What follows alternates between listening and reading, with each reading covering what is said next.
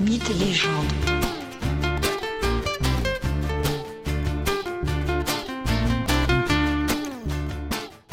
Bonjour à tous et bienvenue dans ce nouvel épisode de Mythes et légendes. Épisode consacré aujourd'hui aux différentes légendes attachées au mont Saint-Michel. La première que je vais vous raconter est celle qui oppose l'archange Michel et Satan, le diable en personne. Les deux créatures se lancent un défi à celui qui réalisera la construction la plus spectaculaire. Satan a de l'avance dans la compétition.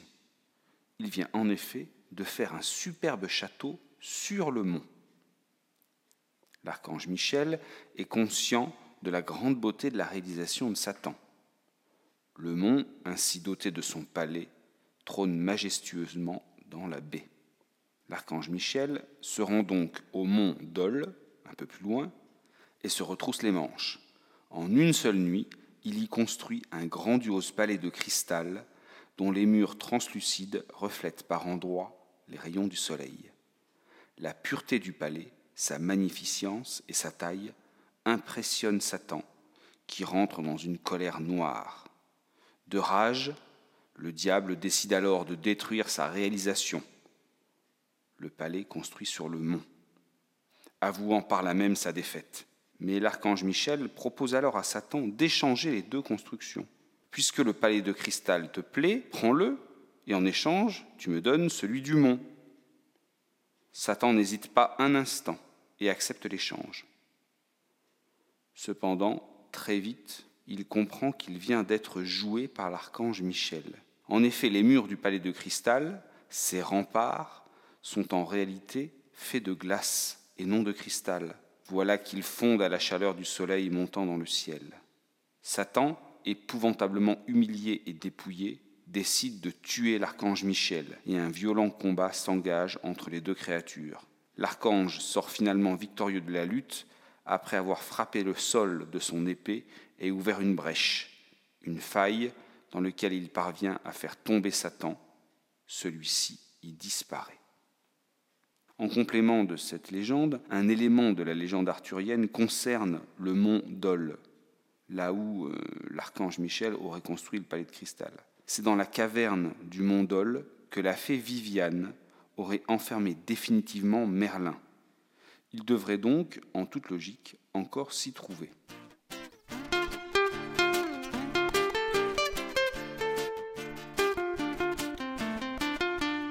Une autre légende concernant le mont Saint-Michel est pleine d'enseignements, celle de l'âne et du loup.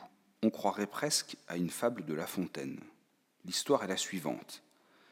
Il y a fort longtemps, avant qu'un monastère n'accueille sur le mont Saint-Michel une large communauté de moines, vivaient là des ermites, des anachorètes, c'est-à-dire des moines qui désiraient vivre à la dure, priant Dieu en un lieu isolé. Cependant, l'homme ne vit pas que de prières il lui faut bien manger.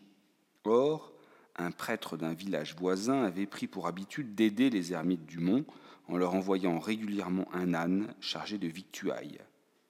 Ils étaient ainsi ravitaillés et pouvaient se consacrer à la prière et aux louanges de Dieu. Mais voilà qu'un jour, l'âne, qui faisait le chemin seul, rencontra un loup.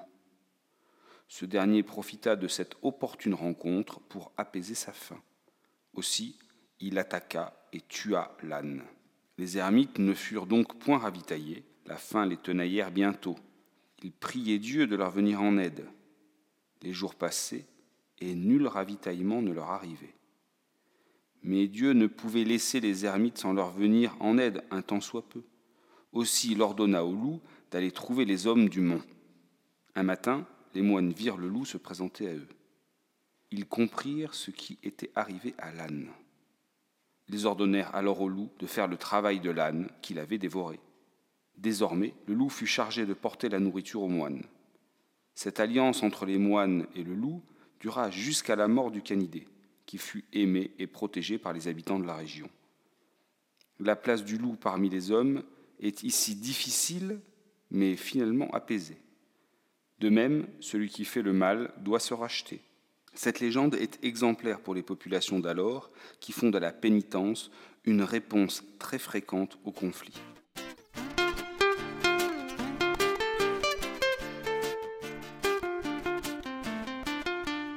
Je vais vous conter une troisième légende concernant le mont et son archange protecteur, Michel. La scène se passe en 708, soit à la fin de la période mérovingienne. Sur le mont, ne vivent toujours que des ermites dispersés. Une nuit, l'archange Michel rend visite à l'évêque du secteur, un certain Aubert d'Avranches. Et dans son sommeil, l'archange ordonne à l'évêque de construire une chapelle sur le mont. Au réveil, alors que le soleil se lève, Aubert se souvient bien de son rêve, mais ne lui accorde pas plus d'importance que cela. Autrement dit, Aubert ne lance pas les travaux demandés par l'archange. L'archange Michel décide donc de revenir visiter Aubert afin de lui donner à nouveau la consigne. Mais Aubert doute toujours de la réalité de ses visites. À chaque fois qu'il se réveille, il fait mine de ne pas avoir à obéir. L'archange Michel s'impatiente. Aubert ne fait pas construire la chapelle. L'archange décide donc de rendre sa visite bien réelle dans la vie de l'évêque. Ainsi, une nuit, il s'approche d'Aubert, celui-ci dort à point fermé, puis pose son doigt sur le front de l'évêque. Au réveil, Aubert a un trou au milieu du front, trou qu'il conserve toute sa vie. Autant vous dire qu'il se décide à lancer les travaux de construction de la chapelle sur le mont on peut voir aujourd'hui encore le crâne troué de Saint Aubert. Il est conservé dans l'église Saint-Gervais d'Avranches. J'espère que ces trois légendes vous ont plu et que la prochaine fois que vous visiterez le Mont Saint-Michel et sa région, elles vous accompagneront. À bientôt pour de nouvelles légendes.